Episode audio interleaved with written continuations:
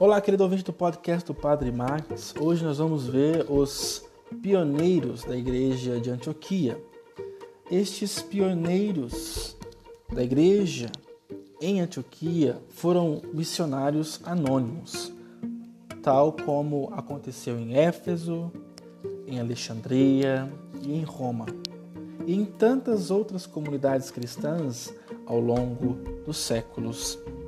Essas igrejas são monumentos a tantos missionários desconhecidos que, mesmo sem missão oficial, sem organização e sem propaganda, assumiram a sua condição de batizados. E, animados pelo Espírito Santo, levaram por diante o trabalho da evangelização, um exemplo e um estímulo para todos nós hoje ainda. Não precisamos ter nome nem fama, precisamos somente viver aquilo que significa o nosso batismo. Uma vez batizado, somos todos também enviados à missão.